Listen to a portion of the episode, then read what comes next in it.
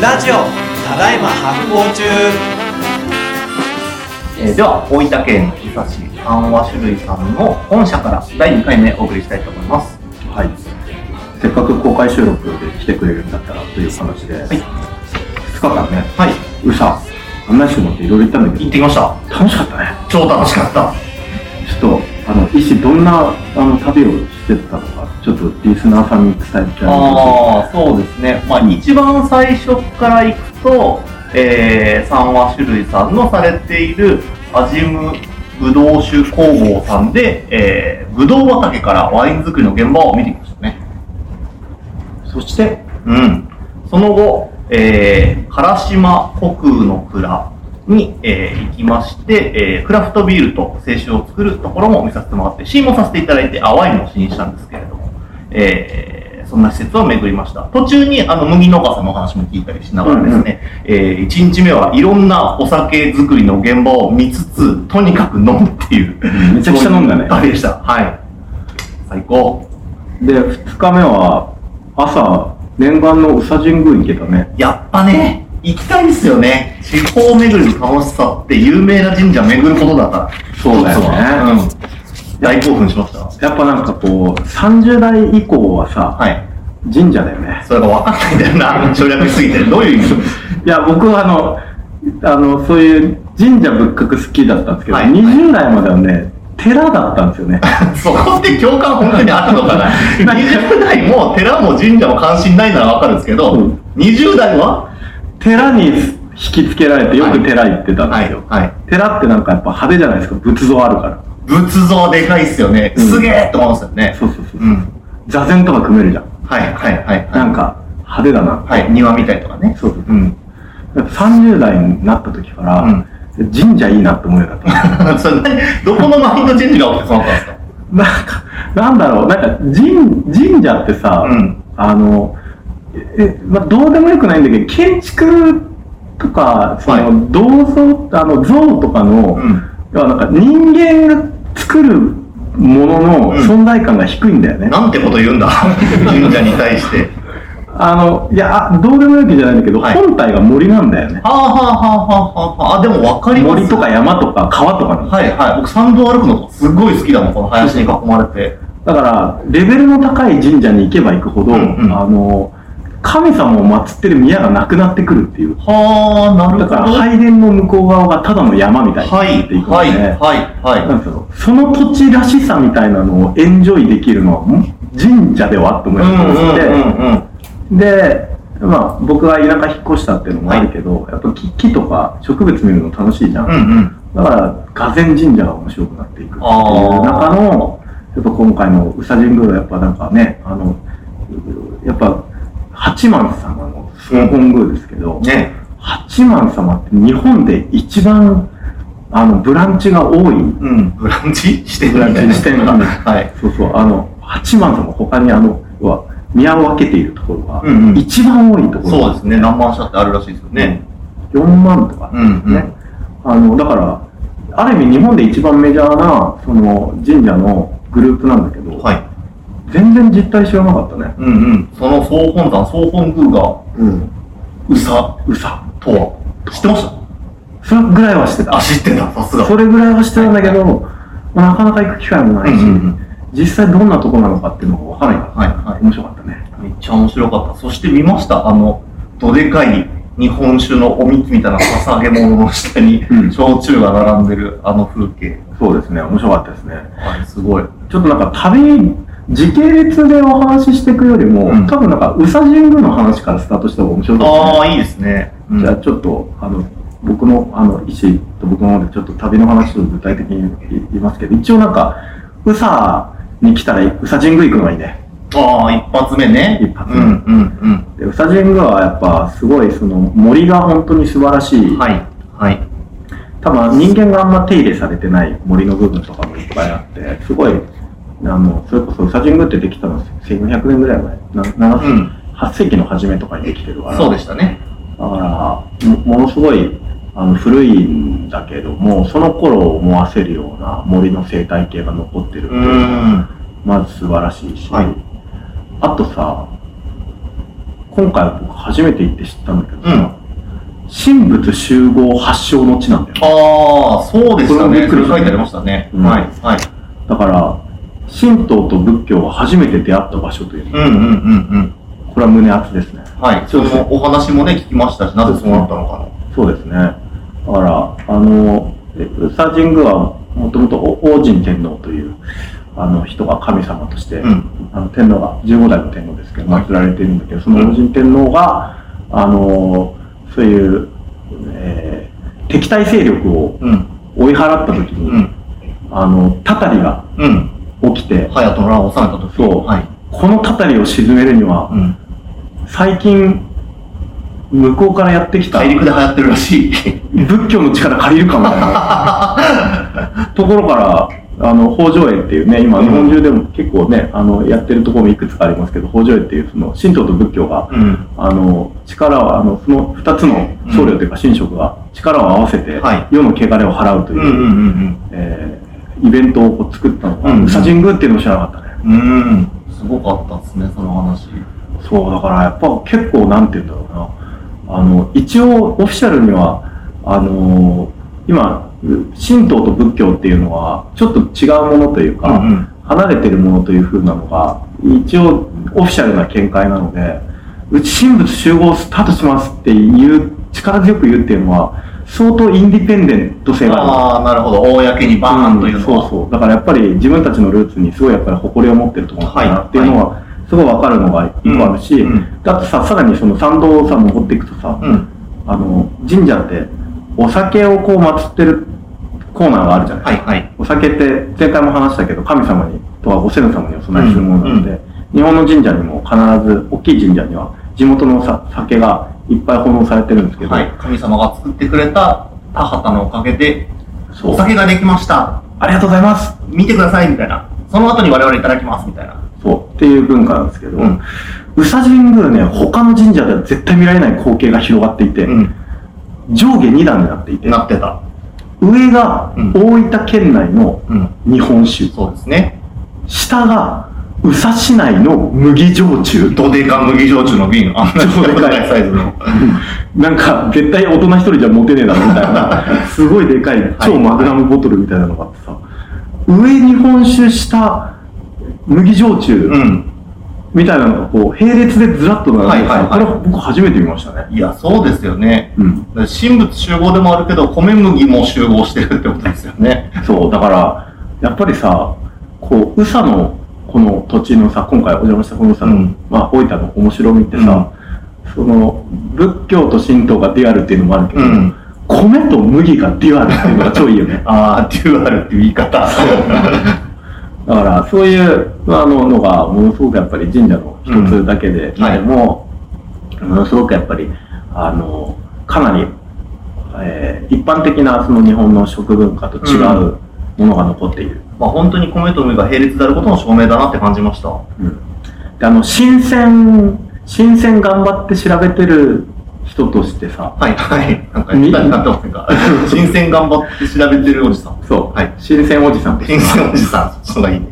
あの、見逃せないのが、うんあの、えー、宇佐神宮って上宮下宮があるんですよね。はい。あの、で、上宮だから、伊勢で言うと内宮下宮みたいな感じなんですけど、あの、上宮はまあ、わかりますと。はい。それて天皇が一番きらびやかでしたそう、ね。天皇からずっと、あの、天皇の系譜からずっと、こう、親しまれて愛されてきている、もう本当に押しも押される、うん。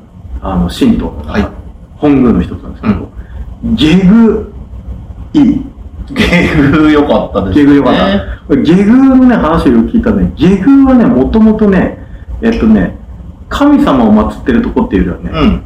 キッチンだったんだよ。おあそー。さっきの深センの話ですよね。そうそうそう。で、えっと、未経伝とかって言うんですけど、一般的な言い方だと、未経伝の毛っていうのは、新鮮の、あの、ちょっと、た食べる、食べるの、うんうん。の、あの、ちょっと難しい感じなんですけど、未経伝とかって言うんですけど、あの、え神様に食べ物を捧げる、うん。えーのが、えー神道の、日本の神事にとって最も重要な儀式なので、そのための、えー台所をこさえなきゃいけないわけですよ。で、それをミケレンっていうんですね。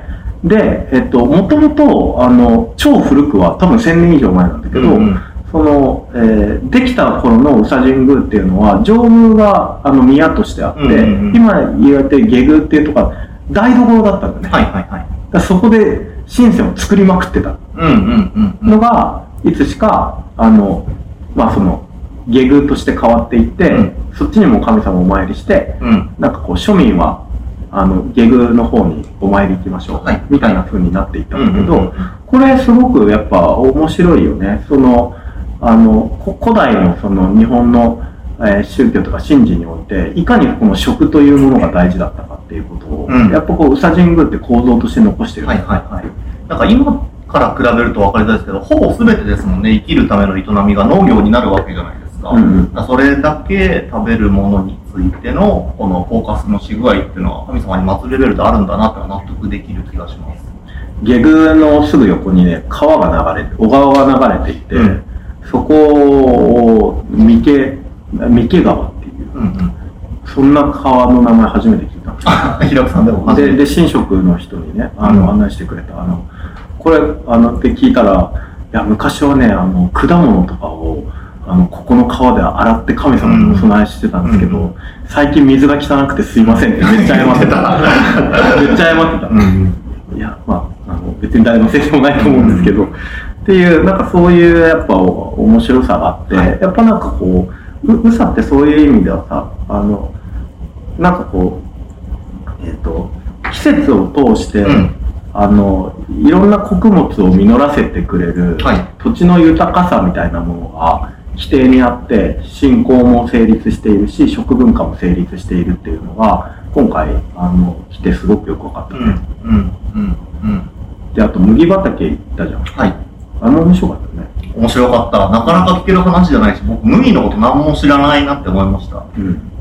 あの、おおい大分のこのううさってるところは、ああの、農業の中心が麦だよね。うんうんうんで、えっと、僕らが聞いた、あの、農家さんから聞いたお話だと、その、えーここら辺の畑っていうのは、あの、あったかい時期に米を作り、寒い時期に麦を作るっていう、うんいわゆる二毛作やってるんだけど、そのサイクルが完璧なんだよね。うん。うんうんうんで、あの、ちょっとこの辺りって、あの、一般的な、あの、田植えの時期より、田植えの時期は1ヶ月ぐらい遅いので、あの、ちょうど麦を、大麦を収穫した後にそこから田植えを始められるっていう、うん。うん。なんか、二毛作に適しまくってるかなってる。ね。うん。っていうところなんだけどさ、はい農家さん忙しいよね。そうですよね。一年中ずーっと大回転なきゃいけない。う。そうんそうそう。だから僕、お大分県、あの、う宇佐だけじゃないですけど、大分県の酒蔵いっぱい回ってきてるんだけど、やっぱ両方つ、両方作るんですよ。大分の酒蔵って。あの、酒と焼酎両方作るんだけど、それが可能になっているのは、うんうんやっぱりなんかこう、一年中畑が回るっていうああ、なるほど。そうそうそう。確かに。だから、行くとさ、酒蔵って、日本酒、普通の日本酒蔵あるいは普通の焼酎蔵って、休める期間があるの。はいはい。日本酒蔵だとあったかい時期。うんうんうん。休めんだよねはいはい。冬あのそう、はい米を育ててる時期。う。で、焼酎だとその逆になるんだよ。ははは。休めない。え？だって、寒い時期日本酒作って、はいあったかい時期来たら、今度焼酎作るから。あ、休めない。大忙しだ。大分の人は休まない。そういう語弊ありそうですね。ここまで言っちゃうと。でもデュ、デュアルじゃないですか、それこそ。デュアルすごい。だそのデュアルなのがさ、はいあの、宇佐神宮にも反映されてるっていうのは確かに、本当だ。そうなんだよね。はいあの、神と仏もデュアルで、米と麦もデュアルっていう。すげえ。すごいよね、これ。うん。だからなんか、南九州の方に行っちゃうとさ、もうあの、稲の感じがすごくなくなってきて、い芋と麦になっちゃうから、はいはい。あの、稲の代わりに芋になっちゃうので、うんだいぶやっぱ様相が違う。なるほど。から、なんかこう、九州の北のところだけ、うん米と麦のデュアルっていうことができるんだよね。うんうんうん。これはすごく、やっぱ、あの、他の土地にはない個性を生み出すっていうのは確かに。実感として分かりました。うん。なんか、麦の方が、うちはいいって言ってたね。はい麦農家さんがね。言ってました。うんあと、金色じゃなくて白銀にこう風が吹くとなびくっていう話も、もう麦はね、あの、か刈られちゃって見れなかったんですけど、ちょっと想像しましたね、その景色を。うわいいんだろうな、みたいな。そうだよね。だから、やっぱり、なんかこう、大分のこの辺の宇佐のイメージってさ、その、金色じゃなくて銀色って感じなんだよね。うんなんかこの霧の感じとかもさ、本当に白いしさ、確かに確かに。そういうのがね、すごい面白いね。うん。まあまあ、そんな感じでね、めっちゃ充実する旅でしたよっね。ていうベースがあった上での、はい。今度酒の話なんだけど、ほで、それで、うんえっと、まあ、今回、あの、僕がすごい楽しみにしていたのが、はいあの、いいちこの工場へ行くことだう。ね。ね。ね。焼酎の現場って結構僕ら関東に住んでるからさ、なかなか行けないない、ない。いや、でも、平久さんもその、焼酎、え麦焼酎がどうやって作られてるか知らないっていうのは、あんまりよく分かってないから意外でした。僕そう、そうなんですよ。あの、僕、焼酎の現場はもちろん入ってるんだけど、やっぱ焼酎って結構こう、芋焼酎とかがうん一般的には、やっぱ、まあ、焼酎のスタンダードされてるし、メジャーなので、芋焼酎って言ったんですけど、僕、麦焼酎すごい好きだから、麦見たいなと思ってたんだよね。うんうんだから今回すごくいいチャンスを、えーもらって、麦の焼酎の現場見たんだけど、はい。結構、やっぱユニークだね。うーん。で、まず思ったのは、うん。俺は二条麦について知らないっあていうことに衝撃を受けた。あ。はい。はい。はい。僕はその二条麦とかって種類があることも今回の旅で知ったんですけれど、うん平久さんは調味料で言うと、六条麦はい。はい。だからちょっとリスナーのみんなに解説すると、麦っていろんな種類があって、うんまず麦って大きく分けて、本当はそれ以外のやつもあるんだけど、小麦と大麦に分かれるの。はい。はい。で、小麦は、あの、うどんとか、小パンとか、麦粉にして、作るから、もうはいこっちはこっちでちょっといろいろあるんだけど、一回これで、えー脇に置いておいて、はい大麦も種類があるんだようんうん。で大麦は、えっと、大きく分けると、えー、二条麦と六条麦にはい。分かれて、で、六条麦は結構裸麦とかって言われるんですけど、うんうんで、えっと、この、えっと、六条麦は何に使われるかっていうと、お味噌とかに使われるんだよね。はい。はい。はい。だから、えっと、僕麦麹やってたんだけど、それはお味噌の麹だったので、六条麦、裸麦の麹だったの。はい。ところが、うん。麦焼酎を作る、うん。えー、大麦っていうのはう二条麦なんだよね。はい。はい。でこの二条麦って僕の中のイメージだと、あ、ビールに使うやつって感じ。あ、そういうイメージだったんですね。そうそうそうそううんそう。だから、えっと、麦茶を作るの六条麦なんだけどえ。あの、麦茶を作る、あの、麦ではビールは作れんのだよ。そうなんだ。そう。あ、そうなの？そう。だから、えっと、あ、二条麦って言うとビールですねとかって思ったんだけど、今回やっぱり改めて思ったのは、あの、二条麦で麹を作って、それをさらに焼酎にするっていうことの、なんて言うんだろう。あの、ユニークさというか、うん。不思議さうんうんうん。ね。あの、だから、結構そういう意味では、まあ、皆さん、イーチコって多分、ね、リスナーの皆さん知ってるんじゃないかな。うんうんうん。あの、スーパーでも売ってるし、うんすごい定番のやつなんだけど、関東でも一番有名な麦焼酎の一つじゃないですか。このイイチコって、僕からするとすごく、なんかね、日本っぽくない。おうお日本のお酒っぽくない作り方が感,、はい感じる。はい。すごく。はい。だからな、それなぜかというとですね、米を全く使わないからですね。うんうんうんうんうんで、えっと、芋焼酎ってあるじゃん。はいはいああの、鹿児島の方の。芋焼酎って米使うのよ。あ、そうなんだ。うん。だから、米で麹を作って、米麹を作って、うん。で、甘酒を作って、その甘酒に芋を入れて、さらに発酵させて、もろみを作ってうんうん、それを蒸留するっていうのが、はいはい。芋焼酎だし、なるほどあと、米焼酎も、うん。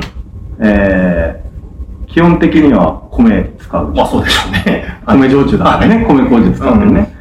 なので、あの、結構、焼酎って言うても、芋とかなっても、米使ってんだけど、はいはい。いちここの、まあ、宇佐の麦焼酎はね、米使わないんだよね、うんうんうんうん。原料も麦だけど、こう麹も麦麹を使って、そう、しかも、あの、味噌とは違う、二条麦の麹はいはい。を使ってう、ん。焼酎作るうんうんうんのは、なんか、かなり面白いな、うん。うん感じがする。やっぱりなんか、結構やっぱりアルコールって、あの、米の方が出やすいってイメージはいはいはいが大学行った時、野田行った時あったから、あ、麦だけでいけるんだうんうんっていうえーのもあるし、であと僕ほら、前回話したけど、中国で散々いろんな焼酎飲んできたけど、うんむしろ米の麹を使うものの方が少なくて、はいはいはい。あの、ほとんど結構、む麦スタートとか、ここ雑穀スタートとかだったので、トウモロコシとかもあるんだけど、だから、すごいやっぱり、いインチコの作り方って結構アジアっぽいんだよね。はいはい。アジアの麹文化の、うん。あの、フィーリングが結構いっぱいあるうんうんうんうんありました。で、えっと、で、今回初めてさ、二人でさ、二条麦の麹のさ、食べたじゃん。食べましたね。これ普段食べらんないようん。ね。うんうんうんうんあのまさか食べられる機会があると二条麦の、あの、に、蒸した二条麦に麹菌をつけた、はあの、二条麦麹食べたんですけど、どうでした？は。あの、いや、そうそう。あの、米麹は食べたことあるなんかよく、それこそお店屋さんとかで食べさせてくれるじゃないですか。今あるよ、みたいな。うん食べな、みたいな。それと同じ感じで、麦麹食べて、うん。ちょっとやっぱ味が違う。酸っぱく感じる。そうだよね。は食感もちょっと硬めの。だ焼酎ってさ、その普通の日本酒用の麹というよりは、あの、もっと南国っぽいさ、そうのクエン酸を作る、酸を出して、はい。あの、敵にやられないようにする、結構タフな、あの、麹菌を使う。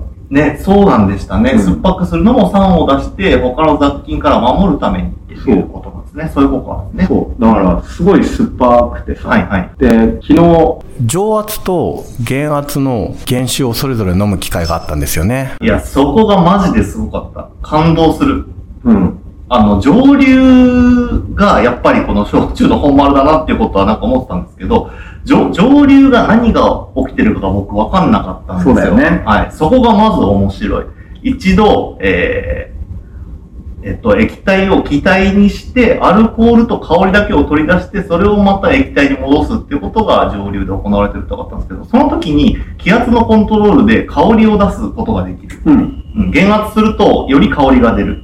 でも、えっと、普通の、えー、圧でいくと、えー味がよく出るっていう、その二つをこう飲み比べる場面があったんですけど、あれがめちゃくちゃ感動した。全然違ったっすね。そうだよね。うん。そして、いちこはそのブレンドでできているっていう。すごいよね。ねえ、味を作るもの、香りを作るもの、その二つを掛け合わせて、いちこの味できてるっていうのを見れたら超良かった。ちょっと前回の話の続きになるけどさ、はいあのー、中国の雲南省を旅して焼酎飲みまくったんですけど、うんえっとね、その時にね、旅の工程でね、一番低い標高が0メートルで、一番高い標高が5400メーターっていう、行きまくってません。信じられない旅をして、途中から僕も鉱山入ってから常に酸素ボンベを抱いや、えてそういうレベルですよね。あの、身体異常きたすレベルじゃない10分歩くと倒れるみたいな、はいはい。とんでもない状態になったんですけど、あの、で、標高0メーターの手作り焼酎と、標高4000メーターの手作り焼酎って全然味違うんで、原料が一緒でうんうんも。まあ、それ製法とかも違うんだけど、一番違うのはやっぱり気圧が違うから、はい。あの、で、上流ってどういう仕組みでやるかっていうと、一言で言うと、あの、えっとね、液体、液体の沸点の違いを利用して、うん。えーアルコールと水を分けるって考え方、うんうんうんで、アルコールも液体で水も液体なんだけど、違う物質で、えー水の沸点はもうご存知の通り100度なんだけど、うんアルコールってちょっと、もうちょっと低いのよ。はい。沸点が。だから、火をかけると、アルコールから先に蒸発していくので、蒸発してったやつを途中で冷やすと、急速冷却すると、うんあの水とかで。そうすると、その、一回気化したアルコールが、また液体に戻って落ちていくから、そのタイミングで、水とアルコールが分かれるはい。っていうことをやるのが、上流の基本なんですけど、あの、山の上に行くとね、どんどんその基準点が狂っていくんだよ。で、えで、どういう風になっていくのかっていうと、すんごいなんかね、えっとね、沸点が低くなって、はい。はい。なんかね、軽やかになっていくんだよね。うんうんうん。だから、標高4000メーターの、あの、村で作ってる焼酎、すごい、めちゃめちゃ臭そうな感じなんですけど、飲んだら梨ジュースみたいな香りしてて、えすごいなんか素晴らしいやつがあったんだけれども、これがなんかその蒸留する時のテクニックで、はいその気圧を下げると、あの、香りがすごく良くなって軽くなるっていうのがあるんですよね。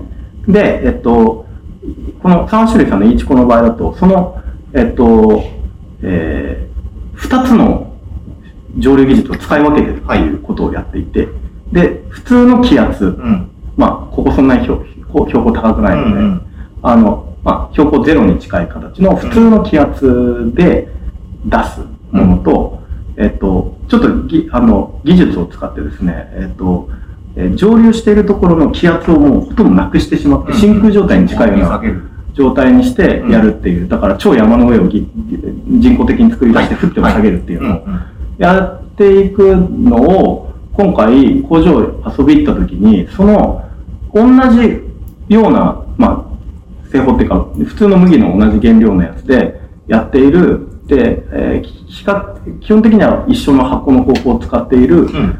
もろみを、その上圧と減圧両方で出したやつを飲み比べさせてもらったんですそうよ。ですね。超良かったね。超良かった。超良かったびっくりしたここで戻ってくるけど、うん解説ありがとうございます。これ良かったね。うん。あの、僕思わず、で、あ、これ飲み比べてみてくださいとかって言って、あの、両方飲んだんだけど、あ、これ両方、あの、両方ともこれ麦、麦二条麦ですよねみたいな話して、そうですって言って、嘘ついてるでしょって突っ込みましたもそんなわけないです。そんなわけないだろう発酵デザイナー違いわかるから。わかる 俺は違いがわかる男だぞ。これは麦じゃねえだろって思いました、本当ってに。いうぐらい違った違うそうですね。なんかあの、花みたいな香りするんだよね。香りが本当に良かったですね。なぜ麦からこんな香りが出るんだっていうような、うん。香りが出る。で、じゃあでも、そしたら、げ減圧のうん真空状態に近いようなやつだけで構成すればいいじゃんって思うんだけど、そうでもないんだよね。はい。その、味のこの密度が低いという感じも確かにしました。比べると。だ香りにやっぱ印象を持ってかれすぎちゃって、軽くて。うん。で、普通のあの気圧でやったやつはいでやると、その香りはちょっと、あの、もう少しもったりするんだけど、うん味の余韻が超長いんそうですね。だからそれをブレンドしていくと、すごいバランスの取れた味になるっていう、うんなんか両方使い分ける技術っていうのはが、すごいなんかノウハウだよね。ですね。うん。そう、だからこういう、なんかこう、細かいやっぱテクニックのことをやっぱ知れたのが今回すごい良かったです。うん。そしてお話聞きながら、まだ技術って進化し続けてるところ、焼酎の作り方ってアップデートを重ねてるんだっていうところも僕はすごく良かったです。ね、だから、やっぱり僕は標準でやってる調味料とかお酒って、江戸時代の後半で一回技術完成してるので、うん。まあ、げ伝統と革新両方あるんですけど、どっちかっていうとやっぱ伝統の部分の方がすごい強い領域なんですよね。でもそれに対しては、焼酎って実は伝統よりも革新の部分が強い酒なのかっていうことがすごいびっくりしました。うん。で、そのけ研究、あの技術部門の人たちにお話聞いたんだけど、はいなんか、なんでこんな香りになるんですかとか、なんでこんな味になるんですかって言ったら、今研究中ですって言ったら、解き明かしてるところなんですね。そうそうそう。だから、なんか自分たちのやっている実践に研究が追いついてないってはいいうはいのが見て取れたのは、うん現代進行形ですごい面白かったなと思います。やっぱ僕らさ、ほら、お酒飲み始めた時、今から20年ぐらい前ですけど、う十数年前だけど、うん多分その時に思ってた焼酎のイメージと、今の焼酎のイメージって全然違うんだよね。うんうんうんうんうんうん。だからやっぱり明らかに十数年前より焼酎は美味しくなってる。うんうんうん。なんかこう臭い感じとか、はい飲みづらい感じみたいなのが、洗練されて、すっごい、あの、香りも良くなって、うんなんかこう、い気持ちよく味わえるお酒になってるなっていうことが今回分かって、で、なぜそうなのかっていう話もよく分かった。うんうん。だから、今まで割とその解像度粗めにやってきたその、もろみの発酵のさせ方とか、麦の選び方とか、金の選び方とかが、だんだんやっぱりノウハウがはい。溜まってきているので、その最適解をこう出せるようになってるっていうのがすごい面白かったですね。うん。その現場をまさに見れましたね。うんはい。焼酎ね。ちょっと、あのーまだ全部決まりきってないんだけど、今年の秋から冬にかけて、はい発酵デパートメントでも焼酎祭りやる。おー。初めてじゃないですか。焼酎祭りみたいな。そう。でやっぱ僕、焼酎すごい好きで、まあ、自分があの九州にルーツがあるからっていうのもあるんだけど、やっぱ焼酎にすごい愛着を持ってるんだけど、うん結構やっぱに日本酒とかに比べると、正直その飲み手側がまだあんまりアップデートされてない感じがするというか、はいはい新陳代謝がされてない感じがあって、もったいないなといううん。のもあるし、もっと焼酎の、現代の焼酎の美味しさを伝えたいなっていうのがあるから、はい。まあ僕らがやるかって思って、うん。そういうのを今準備してるんですけど、うん非常に大きなヒントになりましたね。よかった。そして我々のえー、ポッドキャスト番組、このただいま発行中でも、焼酎を取り上げたテーマ、やっていきましょそうですね。ちょっとシリーズ焼酎、う。うん。なんかまた日本酒シリーズぐらい対策になりそうですけど、うん、うん、うんちょっとね、やっていきたいですね。はい、ぜひお願いします。というわけで、えー第2回はこの辺で終わりにしたいと思います。えーもう1回分、えーありますので、第3回もお楽しみに。はい。ただいま発行中リスナーの皆さんにお知らせです。えー、ここの運営をしている発行デパートメントのメルマガをぜひ登録してください。メルマガを登録するとメルマガが届きます。はい。はい。えー、概要欄からですね、えー、登録できますので、えー、ポチッとしていただけたら、いろんなお役立ち情報とか、えー、絶妙に緩いコラムなどが届きます。毎回楽しみにしてます。EC サイトでそこからですね、いろんなお買い物もできますので、えー皆さん、ぜひチェックしてみてください。ぜひお願いします。この番組は、協賛、3話種類、制作は発行デパートメントでお送りしております。ポッドキャストや Spotify、映像は発行デパートメントの YouTube チャンネルで視聴ができます。チャンネル登録、ぜひよろしくお願いいたします。